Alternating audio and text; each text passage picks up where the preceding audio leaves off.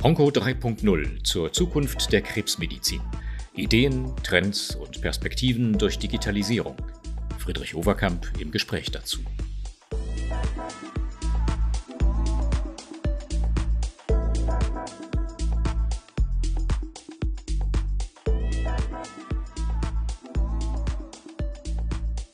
Wie wäre es, wenn Sie jetzt gleich, während Sie diesen Podcast hören, in eine Apotheke gehen könnten um sich ihre Tabletten für die nächsten Wochen ausdrucken zu lassen. Wie wäre es, wenn Sie aus dem Drucker dann eine personalisierte Medikation für Ihren individuellen Krankheitszustand bekämen?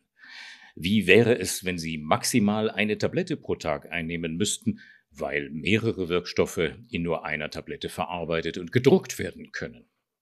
Wie wäre es, wenn in Deutschland nicht mehr 50.000 Menschen pro Jahr an den Folgen einer Fehlmedikation sterben müssten, weil die Dosis individualisiert werden kann? Wie wäre es, wenn nicht mehr 50 Prozent der produzierten Medikamente auf dem Müll landen würden, weil sie gar nicht eingenommen werden? Wie wäre es, wenn der CO2-Ausstoß reduziert werden könnte, weil viele, viele Medikamente nicht mehr transportiert und gelagert werden müssten? Diese Was wäre, wenn Statements stammen von dem Startup DHASIS. Das steht für Digital Health Systems. Und zu sehen sind diese Kernbotschaften, die ich gerade zitiert habe, auf der Website digitalhealthsystems.com. Und Professor Dr. Christian Franken ist kein Science-Fiction-Autor, sondern Professor für Pharmazie, zu Lehraufträgen unter anderem im universitären Bereich unterwegs. Und er ist einer der geschäftsführenden Gesellschafter der Dihesis GmbH, ein Startup, das genau das entwickelt, was ich gerade skizziert habe, nämlich Pillen aus dem Drucker. Hallo, Herr Franken. Wie schön, dass Sie Zeit für uns haben. Herr Overkamp, vielen Dank. Schön, dass Sie Zeit für uns haben. Im Ernst, Sie haben ähm, ein System entwickelt, mit dem man Arzneimittel drucken kann. Wie muss ich mir denn das, um mal gleich mit dem Endprodukt anzufangen, wie muss ich mir das vorstellen? Wie eine Oblate in der Kirche? Sowohl als auch, ganz ehrlich, äh, ich selber bin evangelisch, meine Frau und unsere Kinder sind katholisch und die reden auch in der Tat immer von Oblate, wenn es darum geht, was machst du da eigentlich? Hat Ja. mit Glauben allerdings relativ wenig zu tun. Wir sind wirklich überzeugte Naturwissenschaftler.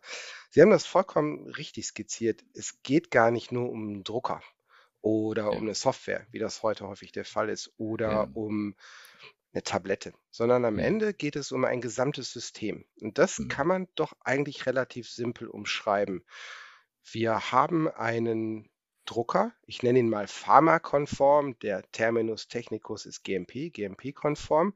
Und er muss, so sieht es der Rechtsrahmen im Übrigen nicht nur in Deutschland, sondern weltweit vor, in der Apotheke stehen. Mhm. Und jetzt reicht so ein Drucker nicht aus, man braucht eine Software, um diesen Drucker zu betreiben.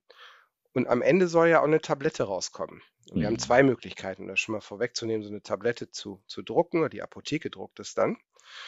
Und dann brauche ich also entsprechende Softwaresysteme, die genau auf diesen Drucker passen und auch darauf passen, dass eine Tablette am Ende so aussieht wie eine Tablette und die exakte Dosis, die ein Arzt verordnet, für den Patienten individuell, jederzeit änderbar, dann auch gedruckt wird. Und das Ganze muss auch sozusagen Software validiert sein. Also das System ist nicht nur der Drucker, sondern auch die Software.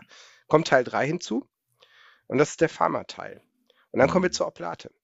Wir haben zwei Drucktechnologien, die wir im gleichen Druckergehäuse im Übrigen anbieten. Das eine ist die sogenannte 2D-Drucktechnologie. Prinzipiell ja. kennen wir das alle von dem Drucker, den wir uns im Büro haben, Tintenstrahldrucker. Ja. Und der Zufall will es, dass auch der Terminus technicus für das Lösungsmittel, in dem sich die Wirkstoffe befinden, der heißt in der Tat Tinte. Wird auch so in den entsprechenden Fachjournals als Ink, als okay. Tinte ja. publiziert. Und was machen wir jetzt? Wir lösen, auch hier GMP-konform, entwickeln das auch, einen Wirkstoff in einem Lösungsmittel. Übertragen auf den Drucker im Büro, blau. Nur, dass es nicht mhm. blau ist, sondern der Wirkstoff ist ein Beta-Blocker, ein ACE-Hämmer, eine Substanz gegen Krebserkrankungen, wie auch immer. Die mhm. liegt dann in einer gewissen Konzentration, die fix ist, in der Kartusche vor. Ja. Das Ganze ist eine pharmazeutisch hochaufwendige Entwicklungsarbeit. Mhm. Klassisch pharmazeutische Industrie. Mhm. Organisieren wir auch, machen wir auch. Mhm. Und die Apotheke bekommt dann diese Tinte, da ist der Wirkstoff drin, klickt dann die Kartusche zum entsprechenden Druckkopf und kann dann auf einer Placebo, sagen wir ruhig Oblate, wir nennen das ODF für oral dispersibler Film, aufdrucken. auf Tropfen. Ganz genau, ganz exakt. Und zwar die Dosis, die die Ärztin, der Arzt für den Patienten verordnet. Mhm. Und wenn ich zwei Wirkstoffe brauche, kann ich auch zwei Wirkstoffe auf diese Oplate drucken. Mhm. Und der Patient nimmt dann die Oplate, legt die in seinen Mund und diese Oplate mit dem Wirkstoff löst sich dann innerhalb von 20 bis 30 Sekunden auf. Mhm. Das hat für bestimmte Patientengruppen Riesenvorteile. Ja. Nehmen wir mal die Kleinstkinder. Kleinkinder, jeder, der Kinder hat und mal versucht hat, Ibuprofensaft in Klammern soweit verfügbar in die Kinder reinzukriegen, das kann auch vor der Tapete enden. Hm. Die Oplate ist mukoadhäsiv, die haftet also auf der Mundschleimhaut, wird hm. dort aufgelöst und der, der Wirkstoff wird im Mundraum äh, resorbiert, aber wird mit dem Speichel auch runtergeschluckt. Die zweite Gruppe, die maximal profitiert, sind alte Patienten, die im Schluckbeschwerden, also klassisch unter Dysphagie leiden. Ja. Und äh, hier ist die Einnahme von Tabletten natürlich wesentlich vereinfacht, weil das Schlucken entfällt. Mhm. Und das ist ein Riesenvorteil. Und wir starten in der Tat bei unserem Projekt im 2D-Druckbereich, weil die Medizinerinnen und Mediziner das so toll finden, diese Darreichungsform, ja. weil die offenbar die Adherenz, also die Therapietreue fördert. Und die ersten Studien, die wir gemacht haben, die ersten Projekte, die wir machen, sind 2D. 3D ist das, was wir klassisch unter Digitaldruck, 3D-Druck kennen. Hier nutzen wir sogenannte pharmamonografierte Polymere, mhm. in die wir dann den Wirkstoff einarbeiten. Das kommt auch wieder in eine Kartusche wird in den Drucker reingeklickt, entsprechender Druckkopf. Und dann kann ich mehrere Layer übereinander drucken, je nachdem, hm. ähm, welche ähm, Arzneimittel ich in der Tablette verdruckt haben möchte oder welche, welche ähm, äh, Arzneimittel der Arzt in dieser Tablette sieht. Mhm. Es gibt einen kleinen Unterschied, wenn ich den abschließend noch nennen darf, oder zwei Diskriminierungsthemen hier. Ähm, beim 2D-Druck, der ist natürlich ein bisschen limitiert mit Blick auf die Dosis. Ich hatte ja gesagt, der soll sich im Mund auflösen, also mit Flüssigkeit. Ja. Da wird auch Tinte drauf gedruckt, ist auch Flüssigkeit. Ich kann also mhm. nicht unbegrenzt viel Flüssigkeit auf das ODF drucken, dann löst es sich nämlich auf, bevor ich es in den Mund getan habe. Da ja. sind wir so auf in Summe 20, 30, 40 Milligramm, hängt vom Wirkstoff und der Konzentration ab. Ähm, ja, limitiert. Es gibt unglaublich viele Wirkstoffe, die hier reinpassen, auch eigentlich individualisiert werden müssten. Und der zweite Punkt ist, das, was wir als zeitabhängigen Effekt kennen, so unter Fachleuten Retardeffekt genannt, ja. das geht hier natürlich nicht wirklich, weil ich eine Flüssigkeit habe und keine ja. sehr visköse äh, Lösung habe, die so einen Retardeffekt bewirken könnte. Mhm. Wenn man das berücksichtigt, hat man eine Vielzahl an Molekülen, die 2D gehen, eine Vielzahl an Molekülen, die 3D gehen. Ich kann mit beiden individualisieren und compounden, so wie Sie das eben gesagt haben, das heißt die Anzahl der Tabletten reduzieren. Ja. Und so kann man sich ganz, ganz grob gesagt vorstellen. Ja. Ähm, äh, wo kriegen Sie denn die Grundsubstanzen her und in welcher Form kriegen Sie sozusagen das als Granulat, als Pulver von der Pharmaindustrie oder wie wird Ihnen das zur Verfügung gestellt? Sie müssen ja für ein Blutdruckmedikament, für ein Herzmedikament, für ein Rheumamedikament, für ein Krebsmedikament eben die unterschiedlichen Substanzklassen zur Verfügung haben. Wie geht das? Okay. Das machen wir genau wie die Pharmaindustrie das heute auch macht. In der Regel hm. sind es Pulver, äh, die ja. wir bekommen und die wir dann entsprechend in verschiedenen Ansätzen, in verschiedenen Lösungsmitteln äh, hinsichtlich ihrer Löslichkeit und Stabilität testen oder hinsichtlich ihrer ähm, Einbaubarkeit in die Polymere, Integrierbarkeit in die Polymere testen. Das sind mhm. alles Entwicklungsschritte, Entwicklungsarbeiten, ähm, die durchgeführt werden, äh, bevor überhaupt irgendwie die erste Tinte auf ja. Stabilität gelegt wird, aus erste Polymer auf Stabilität gelegt wie wird. Viel, das, wie ja. kommen wir da, wo, wo, wir heute auch oder wo jeder heute auch seine mhm. Wirkstoffe herbekommt? Natürlich nur von zertifizierten Lieferanten mit den entsprechenden Zulassungen hier in der, okay. in der EU, in der EMA. Ja, das heißt, das kann ein Generika-Hersteller sein, das kann ein Originalhersteller sein, egal, Hauptsache zertifiziert. Ne? Ja, beziehungsweise die entsprechenden Quellen, die wirk mit Wirkstoffen Mhm. handeln, auf die dann Mhm. auch Firmen wie Novartis, Bayer, Ratiofarm, you may name it, äh, zurückgreifen, klar. Okay, ja. Wie viele Wirkstoffe sind denn ungefähr derzeit in Entwicklung? Äh, man kann ja, glaube ich, das System nicht a priori auf alle Medikamente jetzt äh, ähm, äh, gleichzeitig ausrollen. Das braucht ja, glaube ich, einen gewissen Entwicklungsschritt für diese Formulierung, äh, Formulierungsentwicklungen. Ne? Absolut. Ähm, Wir mhm. haben aktuell 27 Wirkstoffe in der Mhm. Formulierungsentwicklung. Mhm. Ähm, viele sind kurz vor fertig, Mhm. äh, sodass wir wir haben auch schon welche eingesetzt in Form von Studien, äh, Mhm. konkret. ähm, um, um nicht nur zu testen, funktioniert das auch, sondern wie ist auch die Akzeptanz beim Patienten. Hm. Und natürlich braucht es seine Zeit. Und im Gesamtkontext der Moleküle, die weltweit verfügbar sind, ist 25 oder 27 jetzt nicht so schrecklich groß. Hm, die Entwicklungszeit ist in der Tat, da brauchen wir je nach Komplexität des Moleküls, der Löslichkeit und so weiter und so fort, schon mhm. zwischen 9, 12 und 15 Monaten. Das, das ist eine ah, relativ ja. zügige mhm. Entwicklungszeit mhm. im Kontext der Zeit, die ich brauche, eine Tablette zu entwickeln. Mhm. Ähm, aber das, wie Sie das sagen, das ist halt ein komplexer Vorgang, der Zeit benötigt, äh, die wir uns auch nehmen, weil am Ende muss ein, ein äh, qualitativ hochwertiges Produkt. Entstehen, was die Jure auch an den Patienten gebracht werden kann. Da haben wir entsprechende Rahmenbedingungen, nicht nur in mhm. der EU, auch in den USA. Ähm, am Ende glaube ich aber auch, dass wir gar nicht jeden Wirkstoff in eine verdruckbare Form bringen müssen. Ja, Und das hat ganz ehrlich gar nichts mit dem Drucken zu tun, sondern mit der Fragestellung, brauchen wir wirklich jeden Wirkstoff, den es hm. auf der Welt, auf dem Markt gibt? Gibt es ja Unterschiede in einzelnen Ländern. Genau. Braucht die Menschheit den wirklich? Brauchen wir 33 Beta-Blocker. Richtig. Wahrscheinlich ja. nicht. Als alter Krankenhausapotheker, ich hatte genau. drei. Genau. Hat auch ja. funktioniert. Absolut, ja. Da bin Und ich mir ganz, ganz sicher. Ja, da bin ich mir ganz sicher. Das wäre meine Frage. Wie, wie fokussieren Sie denn die Produkte? Was ist Ihnen zunächst mal das Wichtigste?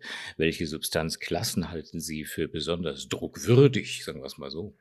Ja, die Vorgehensweise ist die, wir stimmen uns sehr, sehr engmaschig mit den Medizinern ab Mhm. und äh, diskutieren mit denen, bei welchem Molekül, bei welcher Substanzklasse, aber auch bei welchen Patientenpopulationen eine Individualisierung Sinn macht. Ich fange mal andersrum an.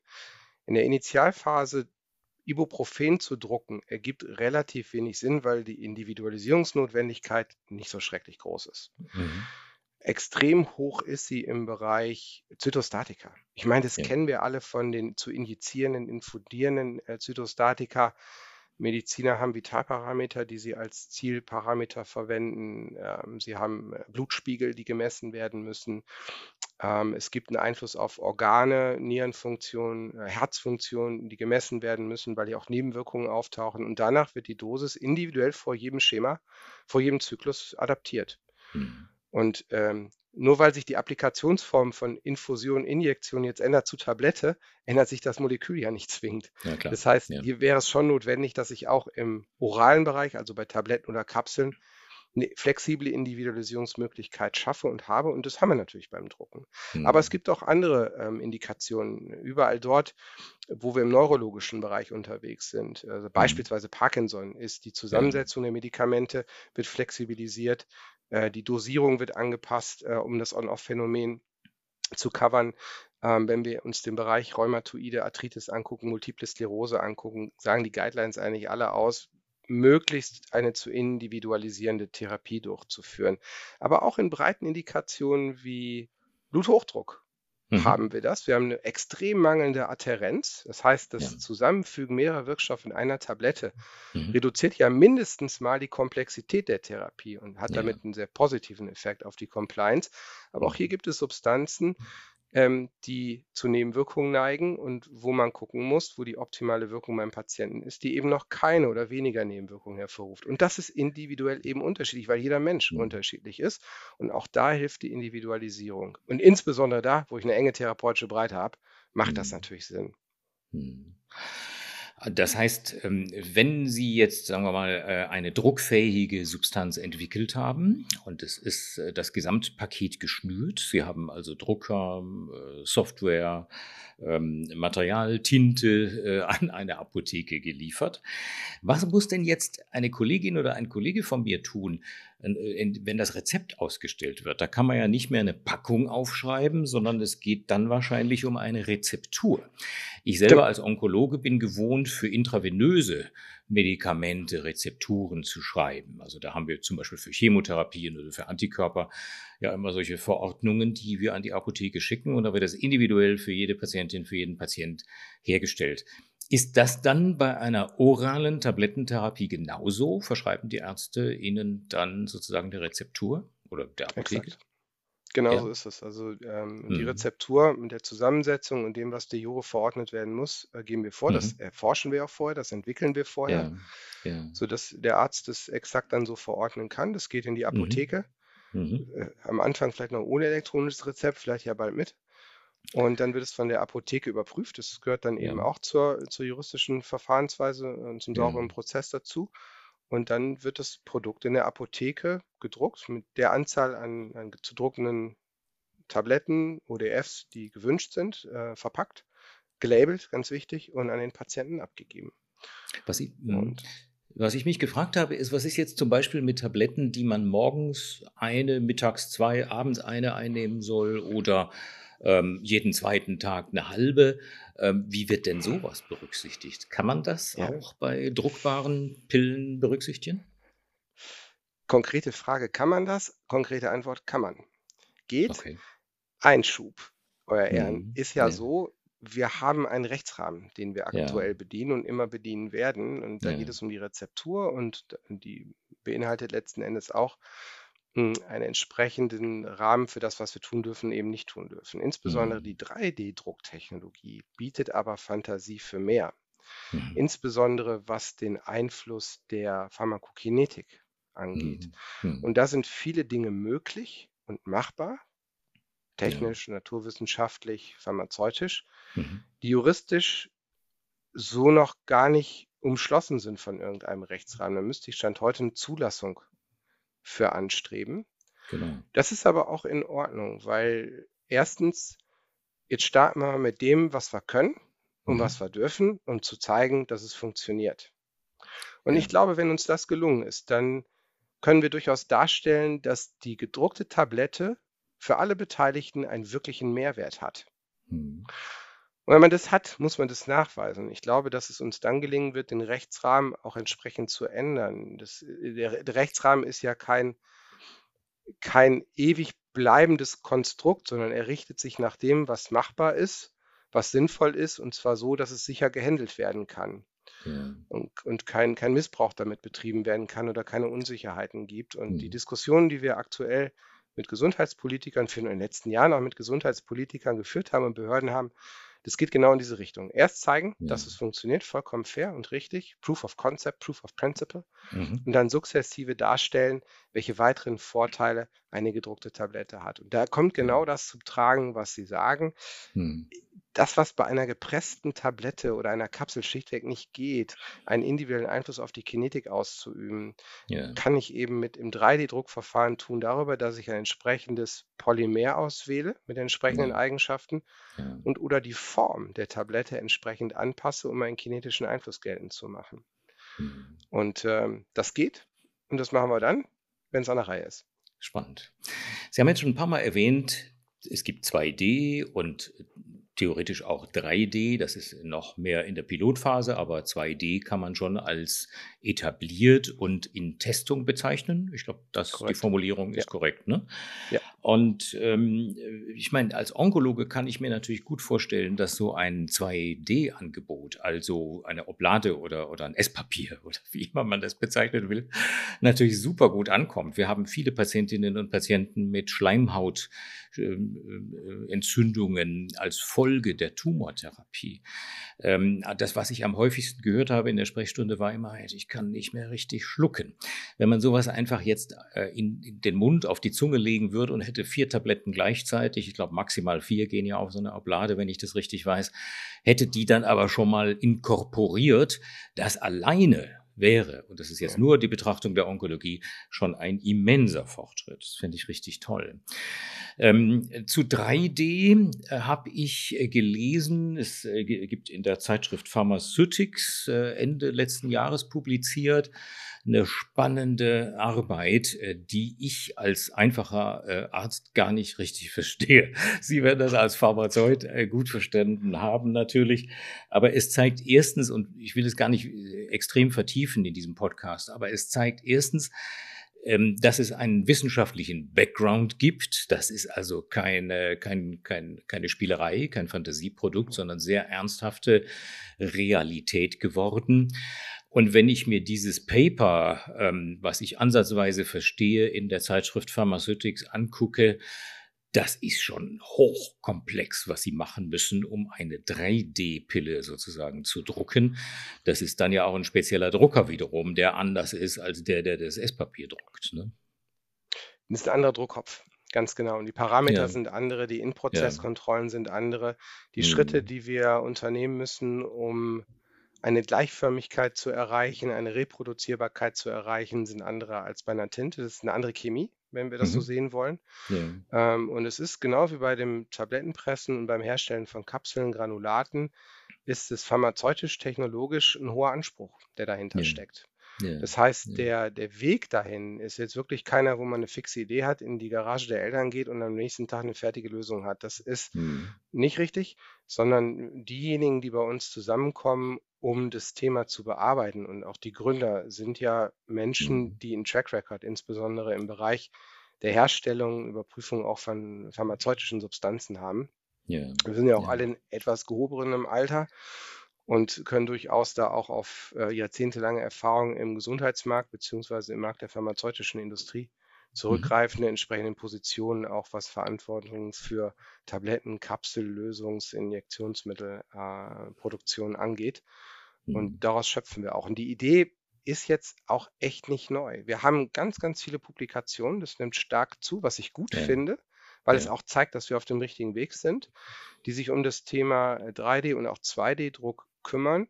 Wenn man sich das von der Publikation so anguckt, dann, dann begann das eigentlich so in Anfang der 2000er, wo das Thema, die Fachleute nennen das additive Fertigungstechnologie. Ja wurde das publik und die grundsätzlichen Technologien sind auch nicht neu. Hm. Was sicherlich ein Quantensprung war, waren die Druckköpfe äh, ja. und die Software dahinter und auch das Freiwerden von äh, Lizenzen äh, zu den Druckköpfen, sodass man diese so modellieren konnte, dass die Nachteile, die sie mit sich bringen beim, beim normalen Drucken von Polymeren, wenn ich einen, einen kleinen Prototyp eines Autos drucken will, ähm, dass man die sukzessive ausmerzen konnte und musste, um am Ende Arzneimittel zu drucken. Weil mhm. wenn ich so einen Drucker, wenn wir den im Privatbereich äh, nutzen würden, dann hat er gerne mal 300, 400 Grad im Druckkopf. Ja. Das machen die Arzneimittel jetzt nicht so gerne mit. Also machen es vielleicht mit, ja. aber dann sehen die hinterher anders aus als vorher und wirken ist schwierig. Ja. Das heißt, hier gibt es durchaus Modifikationen, nicht nur pharmazeutischer, sondern auch technischer und softwaretechnischer Natur, die entwickelt, getestet, validiert werden müssen, bevor man das überhaupt einsetzen kann. Ja. Und daher ist es so wichtig, mhm. das auch zu publizieren, um auch zu genau. zeigen, mhm. ähm, dass ich hier belastbare, wissenschaftlich reproduzierbare Ergebnisse habe. Das ist ein Muss.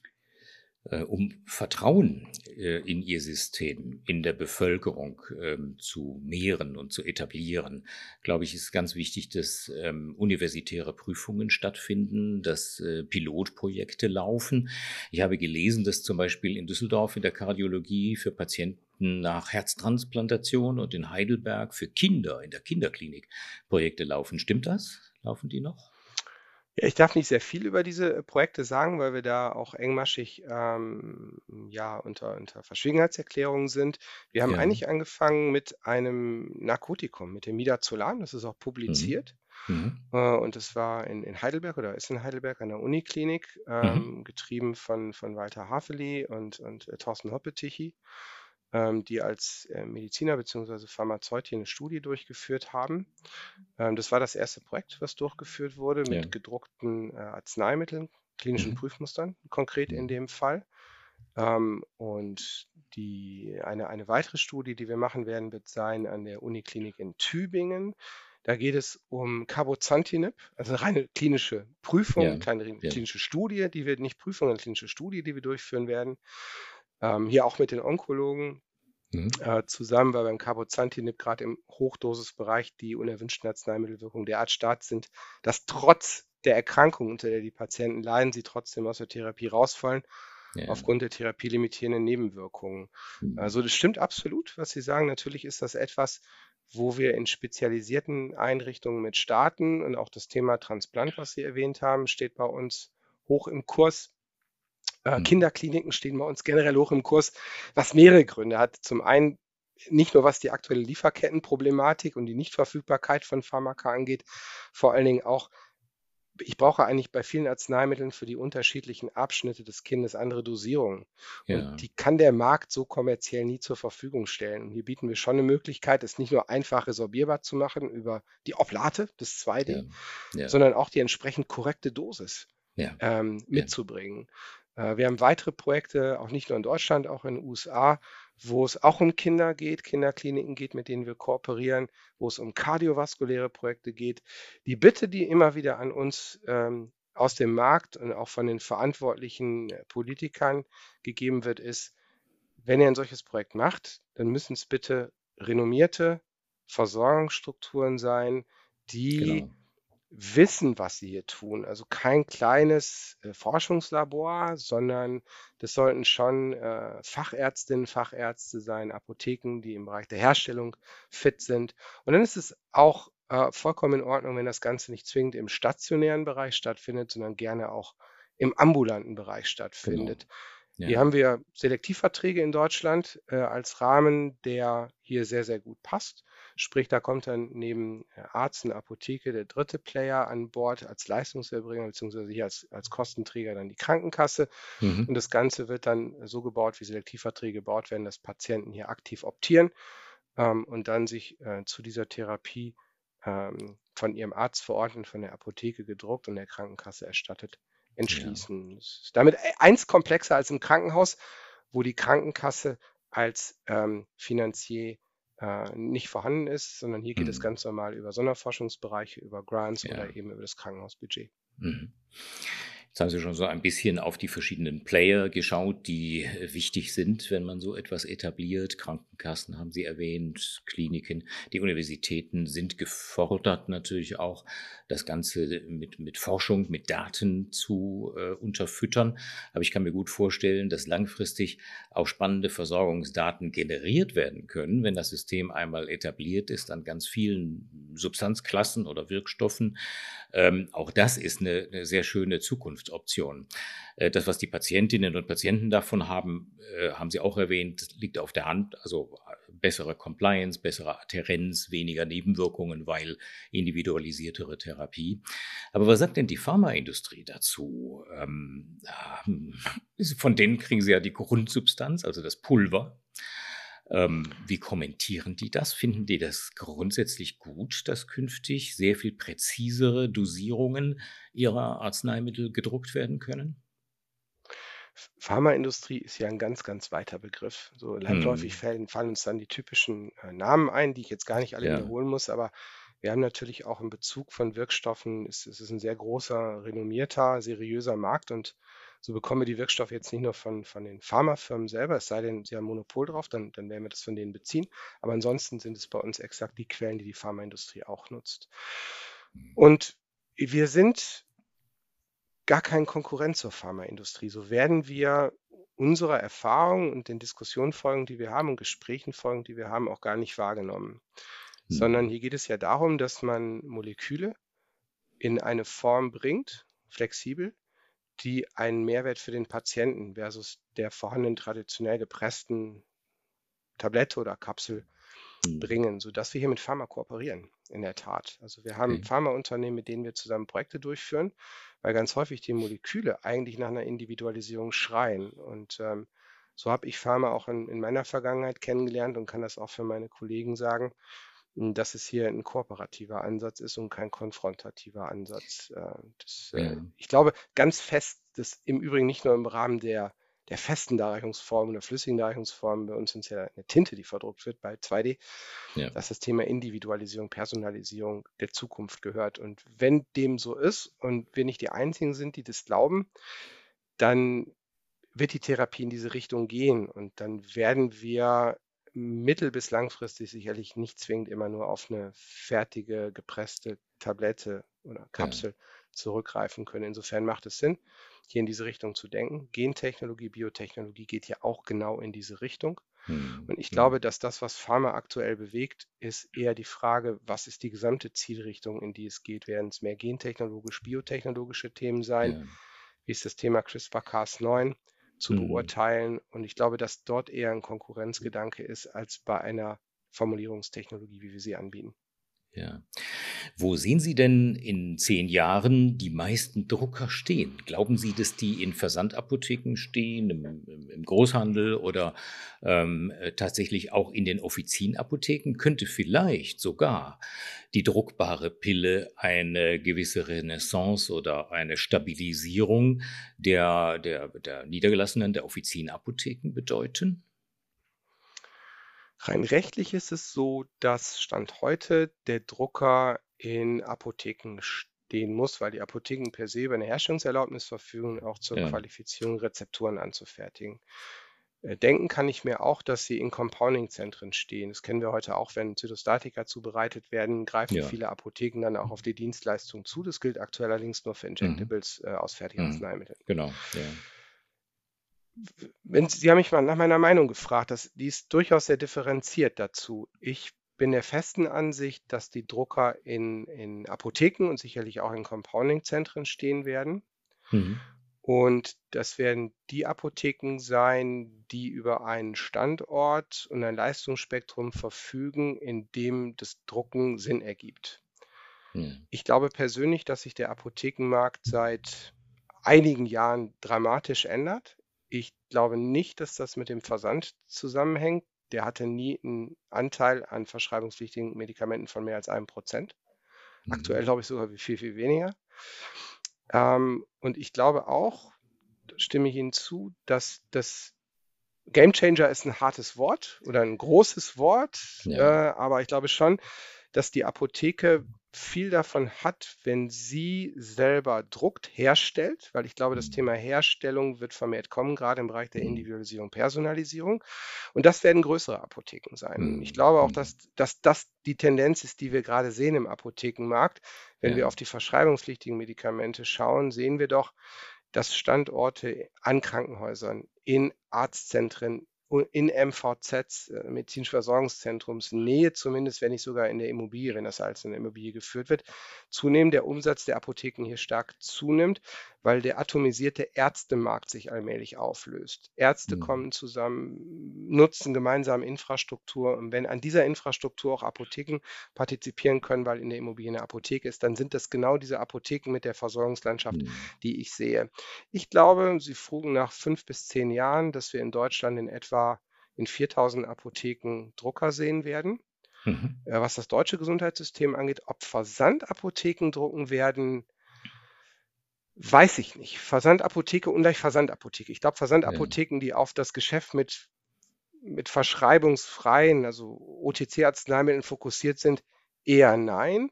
Mhm. Es gibt aber auch hochspezialisierte Versandapotheken. Ich könnte mir vorstellen, dann eher dort.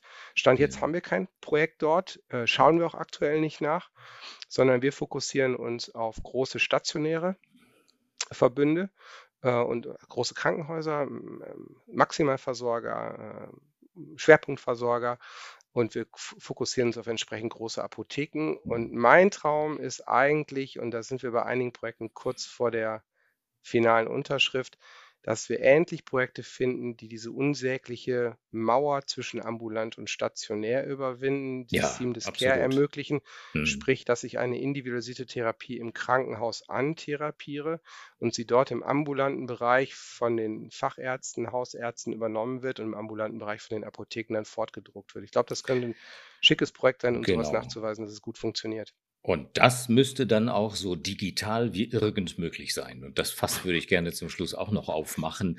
Großes Denn so Fass. ein, ja, aber so ein faszinierendes System, wie Sie es anbieten oder wie Sie es entwickelt haben mit Ihren Partnern und Mitarbeiterinnen und Mitarbeitern zusammen, das schreit ja geradezu, eingebettet zu werden in zum Beispiel digitale Tools wie das E-Rezept oder die elektronische Patientenakte.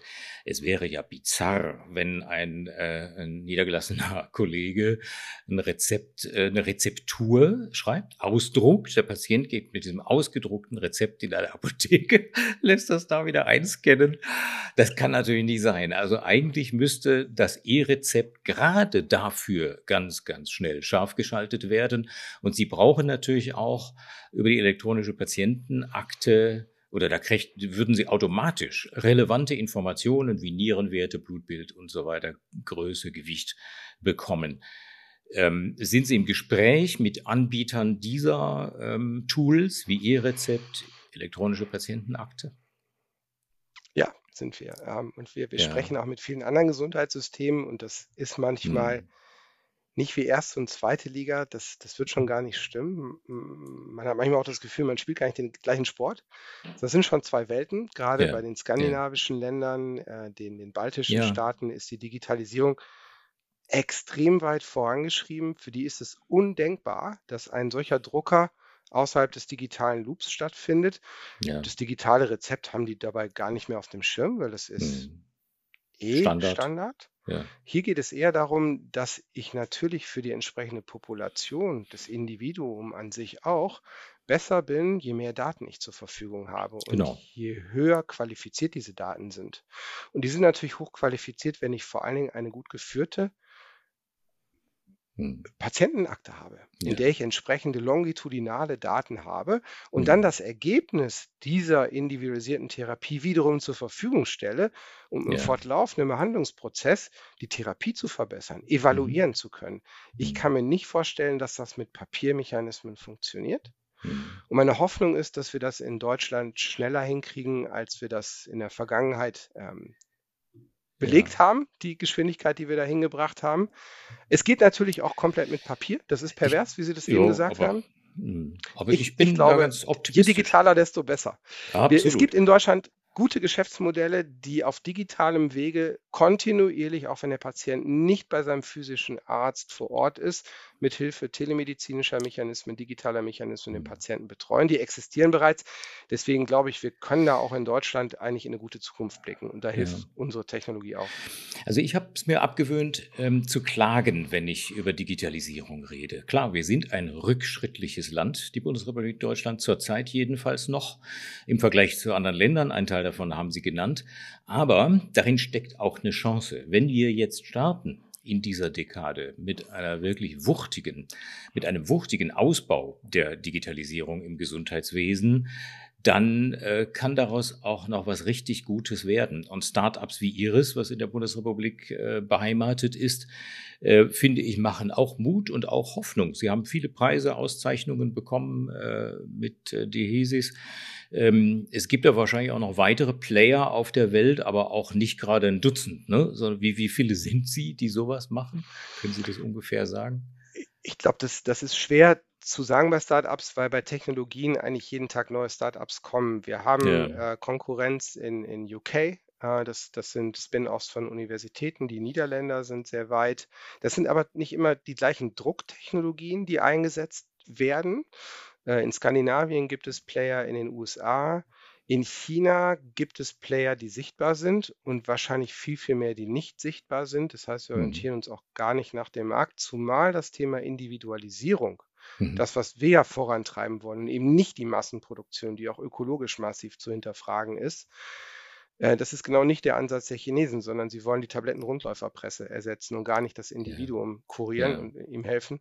Äh, daher gucken wir mehr zur Konkurrenz in Europa, in, in, äh, in den USA und ich bin mir sehr sicher, dass aus, aus dem fernen Osten, Indonesien, Südkorea, dass aus diesen Staaten in Zukunft auch noch mehr Konkurrenz kommt. Und ich sage Ihnen ehrlich, ich freue mich darauf. Eine Firma ist kein Markt und Konkurrenz belebt das Geschäft. Genau. Und dieser Wettbewerb um die beste, effizienteste und sicherste Lösung, der ist eröffnet. Mhm. Und ähm, da freue ich mich drauf, viele weitere technisch hochwertige Produkte zu sehen, die am Ende dazu beitragen, dem Patienten eine höhere Lebensqualität zu geben. Ja. Herr Franken, ich danke Ihnen sehr, sehr herzlich für diesen äh, Überblick über das, was Sie da anbieten an Hardware, Software, Tinte, um Medikamente druckbar zu machen. Ich finde es, wenn Sie mir zum Schluss noch eine persönliche Frage erlauben, ich finde es total faszinierend, dass ein Pharmazeut, Professor für Pharmazie, der auch mal eine Uniklinik-Apotheke geleitet hat. Ich glaube, Sie waren Chef der Uniklinik-Apotheke in Düsseldorf und der eine Versandapotheke geleitet hat. Sie waren Chef von Doc Morris jetzt so etwas macht. Ähm, ich gehe mal aufgrund Ihres Werdeganges davon aus, dass Sie sehr, sehr gut vernetzt sind in Deutschland und Sie müssen natürlich auch ähm, im äh, Rahmen des Ausbaus und Aufbaus Ihres Startups mit ganz vielen Playern reden. äh, Finanzierern, aber auch Politik, Kassen und so weiter. Ähm, wo sehen Sie die größten Handicaps in den nächsten Jahren? Was sind die größten Hürden? Und wo können wir als Anwender, also ähm, Ärzte für die Verschreibung und Patienten, äh, um, um die Obladen zu essen, wo können wir am ehesten helfen, dass das Ganze weiter wächst? Hemmnisse gibt es, ich bin genauso wie Sie, ich jammer ungern. Ähm, äh, äh, Probleme sind dafür da, dass man sie löst. Gilt ja auch seit Karl Popper, hat er ja sehr schön dargestellt. Ähm, es wird bei jeder Innovation wird es immer technische Hürden geben, die man lösen muss. Das, das muss man mal vorweg schicken. Es gibt keine Innovation, keine wirkliche Innovation ohne technische Hürden. Das sind immer Hemmnisse, die, die müssen beseitigt, aus dem Weg geräumt werden, ob es jetzt um das Auto, das Handy, das Flugzeug, was auch immer geht. Das ist mhm. gelungen und das muss man immer besser machen. Das sei mal vorweggeschickt. Ähm, und, mhm. und, da gilt es natürlich auch, äh, Zeiten zu berücksichtigen, Entwicklung voranzutreiben und so weiter und so fort. Dann ist das Thema Digitalisierung, wie Sie es genannt haben, wenn sie weit vorangeschritten ist in den Gesundheitssystemen. Ich meine, wir sind im ethischen Gesundheitsmarkt, der zu Recht stark reguliert ist. Ich ja. möchte gar nicht falsch verstanden werden. Hilft das Thema sauberer, transparenter, effizienter Prozess. Mhm. Und der steht für mich noch vor der Digitalisierung. Habe ich ja. einen richtig schlimmen Prozess, mhm. möchte ich gar nicht, dass der digitalisiert wird. Das heißt, mhm. hier muss es so sein, dass wir Hemmnisse aus dem Weg räumen müssen, was Prozesse angeht. Und hier bin ich häufig beim Thema Administration und Überadministration die ich persönlich als ein maximal großes Hemmnis erlebe, äh, wo ich mir wünschen würde, dass dort häufig mehr Realitätskonformität Einzug erhält, denn ähm, die Fragestellung, was man noch strenger administrieren kann, um des Administrieren Willens, das ist halt ein bisschen überspitzt formuliert. Ja. Aber ich mhm. glaube, dass das Thema Administration durchaus ein Hemmnis sein kann. Mhm. Ähm, und was ein Hemmnis in der Vergangenheit war, ist das Thema Corona, weil man schlichtweg zu den Leistungserbringern nicht vordringen konnte, was auch vollkommen nachvollziehbar ist. Also die Hoffnung besteht, dass das nächste Virus etwas länger auf sich warten lässt und nicht so schnell überspringt. Mhm. Und wir ein paar Dinge lernen aus der Vergangenheit, um hiermit etwas äh, souveräner umgehen zu können ja. und, und wissenschaftlich basierter umgehen zu können. Und das Thema Infrastruktur ist für mich ja. noch ein Hemmnis, ja. Ähm, weil das stark mit dem Thema Digitalisierung einhergeht. Wir können, das hat gar nichts mit uns zu tun, noch so tolle Ideen haben, wenn die Infrastrukturen dahinter nicht stehen, äh, mhm. werden andere Staaten andere Verbünde uns definitiv abhängen, weil die Infrastruktur mit geschwindigkeitsbestimmt ist. Und ja. das ist durchaus ein Hemmnis, was ich aktuell sehe und wo ich mir stark wünschen würde, dass man mhm. das hands-on dennoch belastbar valide umbaut. Ich wünsche Ihnen, und das sehen bestimmt ganz viele unserer Hörerinnen und Hörer genauso, äh, ganz viel Erfolg, viel Glück. Und ich persönlich finde es super toll, dass nicht nur im Silicon Valley ähm, was Innovatives äh, produziert wird, sondern auch in Schwäbisch Gmünd. Und das äh, sei auch zum Schluss nochmal gesagt. Toi, toi, toi, Herr Franken, Ihnen und Ihrem gesamten Team. Vielen Dank für das heutige Gespräch. Ich bin ganz sicher, dass wir in ein paar Jahren mal wieder miteinander reden und dann äh, ein Update machen, was draus geworden geworden ist. Toi, toi, toi. Danke. Herr Oberkamp, haben Sie herzlichen Dank. Und meine Damen und Herren, das war's für heute. Vielen Dank fürs Zuhören. Bis zum nächsten Mal. Ciao, ciao.